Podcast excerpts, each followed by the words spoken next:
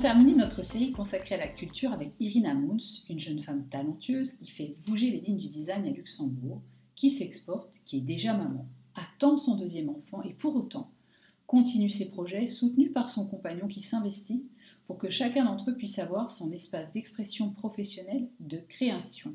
Voilà qui nous a donné envie de tendre notre micro à d'autres femmes qui ont des choses à dire, des expériences à partager et des idées toutes faites à bousculer. Ouais, nous sommes des femmes toutes les deux. Et ça nous a semblé d'autant plus naturel que dans nos situations respectives, qui sont différentes, Très différentes. très différentes, nous rencontrons, tu es d'accord avec moi Camille, des freins, des limites, des inquiétudes, des questionnements qui finalement se recoupent. Ça, c'est sûr. Alors la question de la place de la femme est intrigante. Pourquoi est-ce qu'on se la pose? Est-ce qu'on se la pose de la même manière pour les hommes ou les poissons? Ben, Pas vraiment. Pour les poissons, dis donc, Les tigres, euh, les chats, les koalas. Drôle de sujet qui nous piquote au quotidien et comme d'habitude, nous avons eu envie de vous donner envie, à vous chers auditeurs, chers acamiens pourrais-je dire, et euh, de déplacer votre regard, de prendre un petit peu de hauteur ou de recul, selon si vous êtes ou non sujet au vertige. En tous les cas, de vous donner des pistes pour nourrir votre réflexion autrement. Bah oui. Et pour ouvrir ce bal un peu particulier, nous avons demandé à Nadège Ravo, qui est formatrice en entreprise, coach professionnel, sophrologue et gérante de Socolibri, une structure qui contribue au bien-être et au développement des personnes et des organisations, de nous parler de son expérience, de ce qu'elle observe concrètement dans ses accompagnements. Elle en a des têtes casquettes, cette euh, Nadège? Sa tête doit être lourde. Mais bien faite et bien remplie aussi. Ah oui, oui, ce petit bout de femme aux apparences discrètes euh, dissimule une sacrée dose d'humour et un cœur gros comme ça. C'est une coach engagée, fermement convaincue que la considération humaine et particulièrement à l'égard des femmes est essentielle à toute organisation et même un prérequis obligatoire pour, pour que les équipes fonctionnent bien. Oui, ce qui paraît évident, mais en réalité, au quotidien, dans les faits, euh, dans les entreprises et ailleurs d'ailleurs, euh, c'est malheureusement pas toujours la norme. Tiens, parmi ces offres, on peut peut-être signaler Level Up? Level up your team. Ah pardon, Level Up Your Team, qu'elle a co-créé avec Sophie Ledorner, qui a été euh, notre première interviewée à CAM. Cam, c'est un programme qui comprend, entre autres, de la facilitation collective. Et qui dit facilitation collective dit se mettre ensemble pour avancer et ça, nous, on aime. Et puis c'est extra euh, de voir ces duos de femmes. Tiens, tiens, on dirait pas un peu nous Euh, ben si. Ben, copieuses. si, Exactement. Mais c'est génial de se dire que dans ACAM, on interviewe aussi des gens qui ont les mêmes énergies et puis qu'ensemble, les femmes ont fait vraiment avancer les choses plus vite. Et cette notion de sororité devient alors puissante. Parce qu'être femme, quand même, c'est être doté d'un pouvoir créateur immense. Alors à deux, ça déchire, comme dirait euh, Jen Sin- Sincero. Sincero. C'est l'auteur, conférencière et coach américaine dont tu m'as prêté le livre. D'ailleurs, il faudra qu'un jour on fasse un épisode euh, sur toutes nos, nos, nos ressources. Puis que tu me rendes mon livre à l'occasion. Oui, mais j'ai encore des choses à relire dedans. Mettre des post-it? Exactement, comme dans celui que je t'ai prêté, qui est toujours dans ta bibliothèque. Ah oui, c'est vrai. Bon, alors, que nous dit Nadège de cette femme? Cette femme qui semble à la fois perdue, chosifiée, glorifiée, méprisée? Il va être question, vous l'aurez compris, d'injonction, de culpabilité, de justesse, d'envie et de plaisir à faire ce que l'on aime, bien sûr. Simplement, sans vouloir ressembler à quiconque et être, en quelque sorte, une icône ou tout réussir. Être soi, en fait. Allez, viens, on écoute. Let's go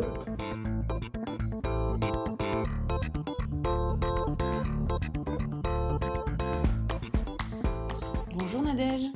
Bonjour Nadège. Bonjour Camille, bonjour Anne-Claire. Alors, qui es-tu? Est-ce que tu peux un petit peu nous te présenter, nous dire un petit peu plus de choses sur toi? Oui, avec plaisir. Alors, euh, dans ma vie professionnelle, je suis formatrice en entreprise, coach professionnel et sophrologue. Et euh, sinon, je suis euh, auvergnate d'origine. Je vis à Luxembourg depuis 17 ans et je suis maman de deux enfants. Super. Beau parcours. L'Auvergne qui rencontre les mondes luxembourgeois. Ton activité, on parle de coaching, c'est assez vaste. Est-ce que tu peux nous en dire un petit peu plus? De quoi est-ce qu'il s'agit précisément? Oui, alors dans mon activité, j'ai effectivement euh, différentes casquettes. Le coaching, c'est euh, l'une d'entre elles. Donc qu'est-ce que le coaching? Le coaching, c'est un accompagnement d'une personne ou d'une équipe, un groupe de personnes, vers un objectif particulier. Donc euh, le coach va euh, accompagner cette personne pour atteindre euh, le changement qu'elle souhaite ou le résultat qu'elle souhaite. Et pour ce faire, eh on utilise une palette d'outils, d'approches, entre autres l'approche systémique, aussi moi je suis formée aux pratiques narratives, ou bien en tant que sophrologue des, approches de bien-être pour permettre à la personne d'avancer comme elle le souhaite. Tu es sophrologue également, hein, c'est bien ça Oui, je suis sophrologue également. Nadège, tu es une copieuse. Et en dehors de ça, moi j'aimerais bien que tu me dises, nous expliques un petit peu euh, l'approche narrative. Alors, les pratiques narratives, c'est euh, une pratique auquel je me suis euh, formée récemment. Pour faire simple, c'est comment on peut utiliser les récits que nous faisons tous concernant notre vie, parfois les récits que nous nous faisons concernant nos problèmes, euh, pour les, les créer ou les recréer vers quelque chose de plus positif. Pour faire simple, on se raconte tous des histoires et vous, euh, ici, vous racontez ou vous faites raconter plein d'histoires au micro. Et euh, voilà, et on a tous cette capacité de, de créer de nouvelles histoires, des, des, plus belles ou des qui nous, qui nous portent vers ce, ce vers quoi on veut aller. J'adore l'idée en tous les cas. Moi aussi, c'est le côté écrivain qui se réveille. C'est vraiment intéressant. Est-ce que tu peux nous dire un petit peu en deux mots ce qu'est l'approche systémique pour nos auditeurs qui connaissent pas forcément euh, ce terme? Oui, alors l'approche systémique euh, qui est intégrée dans le coaching, euh, c'est toute l'approche issue de, de, Palo Alto. Pour, pour, faire simple, je dirais c'est le mettre en, regard un individu, une personne avec son environnement. C'est-à-dire ne pas considérer que la personne en tant que telle, mais vraiment tous les liens euh, que cette personne a avec son environnement, par exemple au travail, ou bien son environnement dans la société ou dans la famille. Voilà, donc c'est une approche entre la personne et son environnement, pour faire simple. Donc une belle palette d'outils pour euh, pouvoir aider euh, un grand nombre de personnes, finalement. oui, effectivement une belle palette d'outils. Super. Alors, avec euh, Anne-Claire, on te connaît un petit peu plus, euh, on connaît un petit peu euh, la face cachée, et on sait que tu évolues beaucoup avec le monde des femmes. Et justement, on se demandait comment avait évolué ta carrière pour cette cible un petit peu plus particulière que sont les femmes? Oui. Alors, à l'origine, je viens du monde de l'entreprise. Donc, avant de, de, devenir coach professionnel, entre autres, j'avais travaillé pendant 15 ans en entreprise. Et euh, à un moment donné, dans ma vie euh, professionnelle, euh, j'ai été proche du burn-out.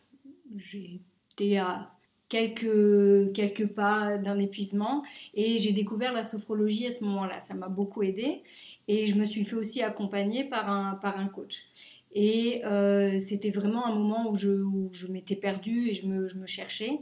Et ces approches-là, elles m'ont beaucoup apporté Ensuite, petit à petit, eh bien, j'ai eu envie de, de les intégrer à ma vie professionnelle et d'en faire bénéficier tous les clients, mais plus spécialement les femmes aussi, c'est vrai. Est-ce que tu t'adresses à des femmes qui sont à un moment particulier de leur carrière ou de leur vie, ou est-ce que tu proposes tes accompagnements un peu à tout le monde? Alors, un des programmes d'accompagnement que j'ai créé euh, s'adresse spécialement aux femmes qui ont des enfants ou qui vont euh, devenir euh, maman et qui ont une vie professionnelle ou des projets professionnels. Parce qu'il m'a semblé que ce moment-là de, la maternité et, toutes ces, questions qui se posent alors généralement sur la, mère que je veux être, la, la, la professionnelle que je veux être. Euh, voilà, c'est une période qui vient bousculer pas mal de choses. Et donc, euh, le coaching et, la sophrologie, à ce moment-là, ça me semble vraiment des outils qui peuvent aider.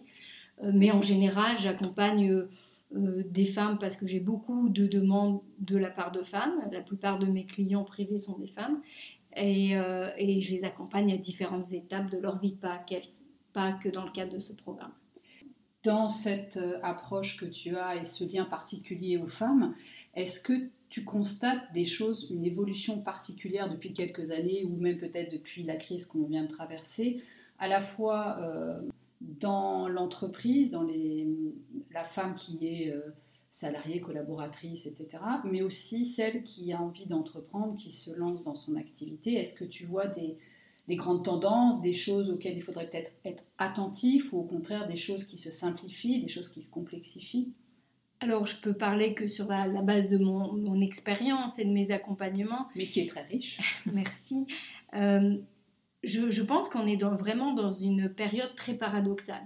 Parce qu'il y a plein de discours très ouverts sur plein de sujets j'ai l'impression qu'on n'a jamais autant parlé de l'égalité des genres, euh, de l'égalité salariale, euh, de, euh, de la place des femmes dans, en entrepreneuriat, dans la vie économique. Enfin, et, en même temps, en, en pratique, j'allais dire en réalité, euh, même si ça c'est une autre réalité, beaucoup de femmes finalement se trouvent parfois bloquées ou parfois freinées ou euh, ne savent pas comment euh, dépasser certaines situations. Donc j'ai l'impression qu'il y, a tout un champ des possibles qui, s'ouvre et qui s'ouvre encore plus, et, c'est très bien, mais qu'il y a un, travail profond à faire au niveau à la fois de, la société, dans les discours qui sont portés, et au niveau, alors si on parle des systèmes, ça va être euh, dans les entreprises ou, dans les familles ou dans d'autres systèmes, pour vraiment que ces, idéaux deviennent réalité.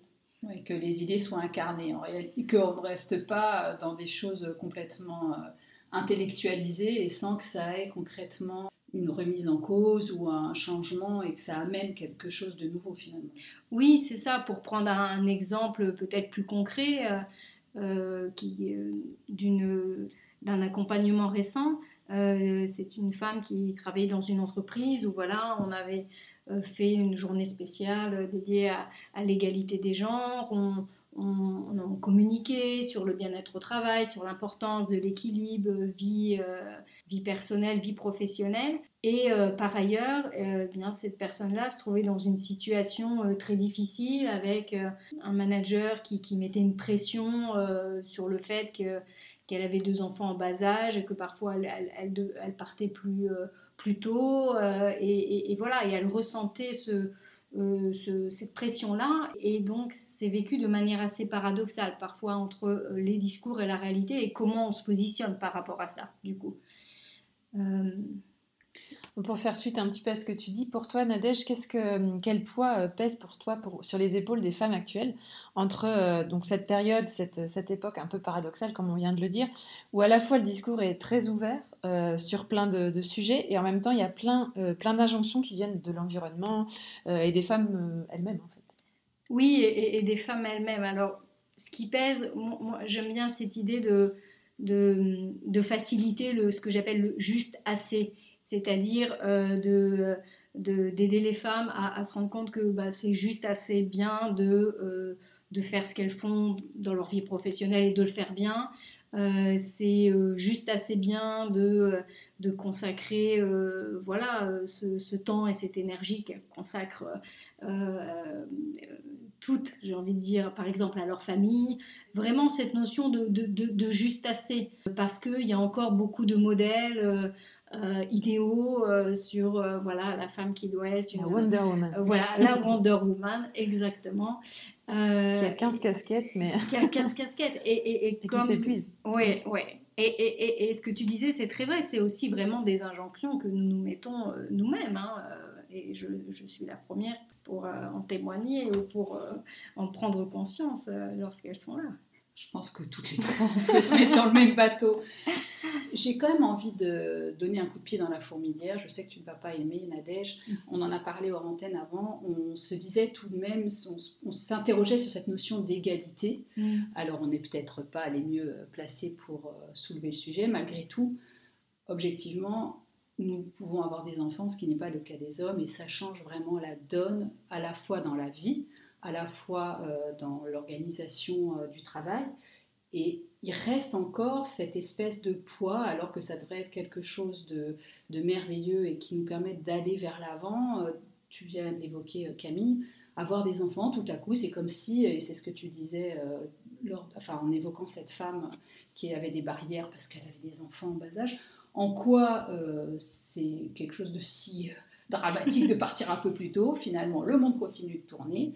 Et moi, j'ai quand même, euh, je, me dis, on mélange un peu les choses en se disant, ok, il faut une égalité homme-femme. Pour moi, il faut une égalité de traitement, mais une complémentarité. On ne peut pas dire qu'on fera les mêmes choses que les hommes et inversement, c'est juste un doux leurre. Et ce que vous venez d'évoquer à l'instant, moi j'ai l'impression qu'on met en avant souvent dans les magazines, euh, dans le discours public, des femmes qui ont X enfants, qui ont tout réussi, qui sont magnifiques, qui, n'ont évidemment, qui sont remises à travailler à peine 15 jours après avoir accouché, comme si c'était une norme et que c'était une évidence et que c'était naturel et normal. Euh, comme, un plat sorti de maternité. fines et fluettes à peine ont-elles accouché tout ça, on parlait d'injonction, c'est plus que de l'injonction pour moi. C'est vraiment une pression qui est mise. C'est pas une réalité pour euh, bon nombre d'elles en fait. Non. Et du coup, euh, Nadège, on, se dit, ok, on a plein de choses qui s'ouvrent, mais on a encore plein de barrières. Tu, parlais de, solutions qui sont en train de se mettre en place, mais ça reste quand même un peu compliqué. Mmh. C'est vrai que ce sujet de l'égalité, c'est intéressant de, voir que ça, revient euh, comme ça. Et, je pense que oui, il y a toute une réflexion à avoir sur qu'est-ce que c'est euh, égalité. Euh, en fait, qu'est-ce qui est juste Et est-ce que juste, c'est forcément égal? En tout cas, dans mes accompagnements, et moi, ce qui me tient à cœur, c'est vraiment d'aider les femmes à se connecter à cette immense capacité qu'elles ont de créer ce qu'elles veulent et ce qui leur convient. Et en, sortant justement de toute injonction. Et euh, créer ce qu'elles veulent, ça peut être euh, réussir à quitter un emploi pour se dédier à l'éducation de leur enfant si c'est ça qu'elles ont vraiment envie de faire. Comme ça peut être euh, créer leur entreprise et travailler beaucoup parce que ça fait sens pour elles. Pour moi, c'est vraiment les aider à se connecter à, à cette, à, à, qui elles sont, qui elles veulent être, euh, et euh, la, force et la puissance qu'elles ont de, de, créer ce qui leur convient. Nadège, retrouve bien là la sophrologue qui parle en toi et qui fait écho en moi de cette notion de, de, juste bien, juste milieu, de choses qui est finalement euh, ni trop ni trop peu et qui nous fait avancer. Et c'est ça aussi ce que je voulais évoquer en parlant de ces gens qu'on met en avant et qui ont tout réussi, c'est qu'on a l'impression que c'est l'idéal à atteindre alors qu'en réalité, l'idéal de chacun n'est absolument pas le même en fonction de notre vécu, de notre histoire, du lieu dans lequel on, évolue, de la société dans laquelle on est. Et j'aime bien cette notion de justesse. Oui, et, alors euh, j'utilise, euh, alors mais c'est presque la, euh, la provocation, j'utilise toujours le mot performance dans, lorsque j'interviens en entreprise ou même voilà lorsque je communique sur certains de mes services parce que euh, je pense que c'est un mot qu'il faut, euh, qui, est tellement utilisé à mauvais escient, mais finalement, pour moi, s'il y a une performance, c'est juste la capacité à mener à bien la mission qu'on se donne, ce qu'on trouve le plus important, et, ça, pour moi, c'est de la performance. Et je pense que si on met ça à sa juste place, eh bien, on libère beaucoup de choses. Euh, mais ça, c'est sans doute un travail de fond à faire dans dans nos sociétés. Bravo, moi, je valide. Cette performance, c'est effectivement un mythe pour moi euh, qui suis aussi cycliste et qui me rend compte à quel point euh, il faut toujours aller euh, plus vite, plus loin, plus fort, plus haut, plus longtemps. et on, oublie de se rendre compte qu'on est aidé par un vélo qui est de plus en plus léger, lui-même, qui a été rendu plus performant par des gens qui ont été eux-mêmes rendus plus performants. Et J'aime beaucoup ce que tu viens de proposer comme lecture de la performance, qui est ben, simplement d'être, de vivre ce qui est bon pour soi. C'est quand même, euh, ça paraît tellement simple et évident que maintenant, c'en est euh, quelque chose que je trouve joyeux à dire et à explorer parce que on est complètement déconnecté de cela. On veut toujours être autre chose, comme si euh, il fallait qu'on suive un, je sais pas, une ligne ou une montagne, monter toujours, toujours plus haut, comme si euh, la montagne n'avait jamais de, de sommet et qu'on ne pouvait jamais faire une pause, s'arrêter, mmh. euh, on oublie euh, de s'écouter, d'écouter l'enfant intérieur qui sommeille en nous finalement. Oui, et là on parle de soi, ce qui est bon pour soi, mais en fait ce qui est, j'ai envie de dire, magique, c'est que ce qui est bon pour nous est bon pour les autres aussi mmh. et pour notre environnement. Et ça, je pense que pour les femmes, c'est vraiment quelque chose aussi hein, d'important. Enfin, je le vois souvent sur des questions, voilà, oui, mais de, parce que une femme va culpabiliser d'être pas suffisamment présente pour sa famille ou va culpabiliser de pas euh, euh, travailler euh, comme elle a l'impression qu'on lui demande, etc. Alors, que, alors que se dire qu'est-ce qui, voilà, qu'est-ce qui fait que je, je, je vais bien, que, je, je fais ce qui compte pour moi, en fait, ça a une répercussion directe sur la façon dont elle est perçue ou la façon dont elle, se positionne par rapport à, à son environnement. Euh, donc euh, c'est pas euh, pour moi une recherche égoïste et purement égocentrée, c'est vraiment au contraire qu'est-ce que je peux aussi apporter de mieux au monde quand je fais ce travail pour moi. Ça évite aussi beaucoup de frustration parce que quand on effectivement, quand on, essaie de toujours faire euh, le mieux possible sans vraiment s'écouter, ben on peut pas forcément donner le meilleur de soi et ça, ça impacte la famille, le travail, enfin tous les gens qui nous, mm. nous entourent. Je crois que c'est euh, Boris Cyrulnik qui disait la culpabilité est le poison de l'âme. Euh, mais je pense que oui, c'est vraiment parfois ce, poids de la culpabilité, il est tellement tellement lourd, tellement impactant, euh, tellement limitant. Oui, il est bien de le, lever, oui, oui. non, ça c'est vraiment une très belle proposition à faire à nos auditeurs et auditrices, auditrices et auditeurs, parce que euh, revenir à soi, c'est quelque chose d'important, c'est la conscience de soi. Le fameux principe qu'on évoque toujours euh, dans les avions, si on ne se prend pas en, charge soi d'abord, ben on va avoir beaucoup de mal à aider l'autre. Donc le masque, il faut se le mettre d'abord sur soi pour bien respirer et en faire bénéficier les autres ensuite. C'est la même chose. Souvent, les femmes, quand elles pensent à elles, elles se disent non mais attends, j'ai euh, le mari, les enfants, le boss, euh, euh, ma mère, mon frère, le chien. Mais pourquoi est-ce que tout ça doit reposer sur moi? Mm. Ben non, fait, pas forcément. La répartition des choses est intéressante. La question que j'ai envie de, nous poser, c'est quand même, là j'ai regardé un petit peu les chiffres euh, récemment sur euh, le site de l'ONU dans le cadre des 17 euh, objectifs de développement durable, il y a l'égalité des sexes et la, place des femmes, ce qui est vraiment... Les chiffres ne sont pas très récents parce que les plus, les plus récents justement que j'ai doivent dater de 2015, mais en gros, l'évolution est très lente et peu de femmes ont de la place, notamment dans l'espace politique, dans l'espace économique alors qu'elles ont un vrai rôle. Et là, je me suis fait la réflexion, je vous la partage et peut-être Nadège, tu pourras réagir, que dans certaines euh, civilisations, euh, organisations qu'on considère comme euh, primaires, primitifs ou je ne sais quoi, la place des femmes est quand même bien différente. Elles ont quand même, alors pas dans toutes, hein, on est d'accord, mais elles ont quand même un espace, une reconnaissance qu'on peine à avoir chez nous. C'est très intéressant euh, ce que tu dis. Je ne suis pas une, spécialiste sur la question.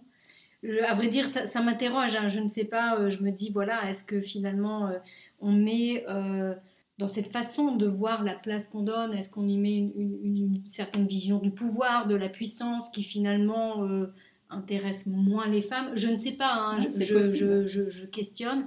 Mais justement, dans cette réflexion, moi, ce que je me dis souvent, c'est est-ce que c'est parce qu'on les empêche et elles s'empêchent d'avoir, et tu viens de dire, de se sentir spécialiste ou pas, d'être... Euh, oui, on, peut très bien avoir des opinions sur les sujets.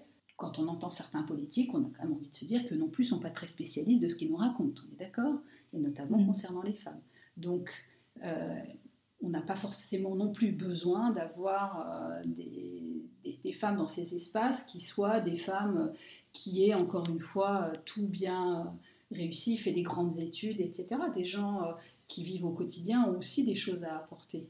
Et la notion de communauté, je trouve, est vraiment importante en ce moment où on est un petit peu coupé les uns des autres pour recréer un monde plus agréable, plus valeureux, plus chaleureux aussi. Sur ces questions, euh, je, pense que c'est vrai qu'il y, a une définition de qu'est-ce que la femme veut vraiment Est-ce qu'elle veut vraiment euh, peut-être euh, ce, qu'on lui propose? L'image, enfin le symbole qu'on met derrière une forme de, pouvoir, de puissance. Moi, mon expérience d'accompagnement de certaines femmes, c'est qu'elles n'en ont pas envie, hein, ou elles n'ont pas envie peut-être de, de, ce que ça représente, ou de devoir être euh, extrêmement euh, compétitive, de devoir presque écraser les autres pour arriver à un certain niveau peut-être de pouvoir. Donc là, je, pense que c'est vraiment une question de sens derrière, hein, c'est-à-dire euh, qu'est-ce que je veux? Et là, on revient à, des valeurs. Donc c'est vrai qu'il y a peut-être des valeurs dans lesquelles les femmes se reconnaissent moins au niveau du pouvoir. Et il y a aussi, je pense, des, modèles, c'est-à-dire des femmes qui sont arrivées à certains niveaux où, d'autres femmes ne se reconnaissent pas aujourd'hui. En tout cas, moi, ce qui me porte, encore une fois, et, je pense que c'est là aussi on peut créer d'autres euh, rôles, ce qu'on appelle d'autres modèles, c'est de, permettre aux femmes d'arriver à ce qu'elles veulent de la façon dont elles le veulent. Donc utiliser vraiment leur pouvoir de, créativité et, d'inventer voilà l'équilibre, la vie qu'elles veulent de la façon dont elles, elles le veulent. Et ça, je pense, ça ouvrira peut-être plus de sphères. Je suis contente que tu parles de tout ça et que tu l'expliques de cette manière parce que je partage exactement cette opinion. J'ai l'impression qu'en fait, on a des cases dans lesquelles il faut absolument rentrer pour atteindre certains et en fait, peut-être que moi, je n'ai pas exprimé de cette manière-là, mais c'est exactement ça que je ressens euh, pour atteindre donc certains postes ou certains, euh, certains endroits où on pourrait, euh, dans l'agora, discuter simplement et que finalement, on ne s'y retrouve pas dans cette définition qu'on nous donne, mais on a quand même, nous femmes, des choses à dire et à faire, à partager, et à des niveaux très très différents. Et c'est là moi, je me dis que la société est plus très en phase avec nos ressentis. Et c'est pour ça que je parlais de, communauté, parce que quand même, autour de moi, pour en faire moi-même partie de certaines, je me rends compte que c'est quelque chose qui est en train de, se développer. Et souvent, à l'origine, ce sont des femmes, et je peux reprendre l'exemple d'Ouni, euh, la coopérative sans mhm. emballage. C'était sept femmes hein, qui, étaient, euh, qui ont mhm. lancé le projet voilà, c'est chacune avec des, responsabilités, des choses très différentes. Elle, venait de, milieux différents et d'horizons différents, de pays différents. Voilà, donc c'est là où je te, je te rejoins, euh, Nadège, dans, ton, dans toute cette approche. Et peut-être que c'est ça le message qu'on peut faire passer aux femmes. À, chacune à nos niveaux, on peut avoir un rôle à jouer qui ne soit pas un rôle forcément euh, déterminant pour la société, mais voilà, avec ce fameux pouvoir. Alors, je trouve ça vraiment super euh, intéressant et, j'aimerais bien te, demander, Nadège, pour un petit peu clôturer ce podcast. On a toujours l'habitude avec Anne-Claire de proposer à nos auditeurs un, petit, une petite chose à mettre en place euh, mm-hmm assez rapidement, quelque chose de, très simple. Et donc, qu'est-ce que tu pourrais nous proposer pour justement libérer cette capacité créative euh, que qu'ont les femmes en, elles, euh, pour clairement euh, dépasser ces, injonctions dont on parlait pendant, pendant le podcast? Est-ce que tu pourrais nous partager un petit truc que tu peux donner à tes, coachés, par exemple? Quelque chose mhm. qu'on pourrait rapidement mettre en place pour nos auditeurs oui, alors euh, lorsqu'on euh, lorsqu'on a un problème hein, ou lorsqu'on pense à un problème, on, a tendance à s'y perdre et puis à, devenir ce problème. Donc moi j'aime bien prendre l'image du nuage et du soleil. Le, nuage gris, le gros nuage gris, c'est le problème. Et euh, on a tendance voilà, à, penser au problème, à, ruminer autour de son problème, alors que fondamentalement, nous avons tous la capacité à être un, soleil qui brille et qui va prendre position par rapport à, ce problème qu'est le nuage. Donc un exercice tout simple, ça peut être voilà, de dessiner ce nuage. Euh, c'est votre problème du moment, vous lui mettez les mots, vous regardez comment il vous impacte, quel effet négatif il a, euh, etc. Vous, lui donnez un nom, vous pouvez lui donner un nom à ce nuage. Et puis vous faites un, gros soleil, ça c'est vous. Et puis euh, vous notez par exemple toutes les forces, les qualités que vous pouvez utiliser par rapport à, ce nuage. Et comment vous voulez vous positionner par rapport à ce nuage. Comment vous voulez agir sur lui. Et euh, j'ai envie de dire, c'est mieux que la météo à Luxembourg. ça, marche beaucoup mieux que les, les, périodes nuageuses. Vous soufflez un bon coup sur le nuage et euh, voilà, vous prenez une prise de position et puis vous prenez une première action qui vous permettra de, de passer à un autre niveau, un niveau euh, beaucoup plus euh, euh, créateur. Super, j'adore l'idée en tous les cas. Moi aussi. Et messieurs, ça s'applique à vous aussi. hein. Tout le monde peut le faire. Bien Hommes, sûr, femmes, c'est ça. enfants. Vous êtes invités à tester le nuage de Nadège. Alors, à vos crayons. Eh bien, merci beaucoup Nadège, t'es très riche. On te remercie vivement euh, de nous avoir euh, accordé ce moment d'interview. Merci à vous, merci Camille, merci Anne-Claire. Merci Nadège pour ces échanges. À très bientôt À bientôt.